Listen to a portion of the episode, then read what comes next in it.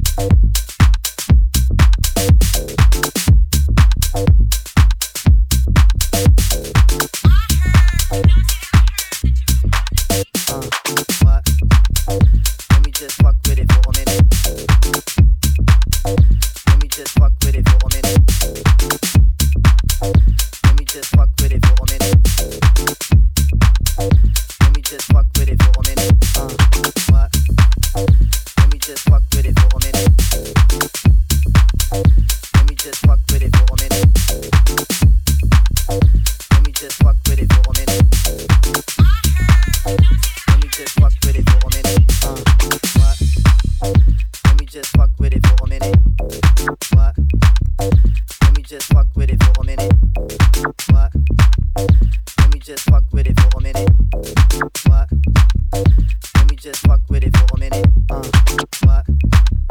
Let me just fuck with it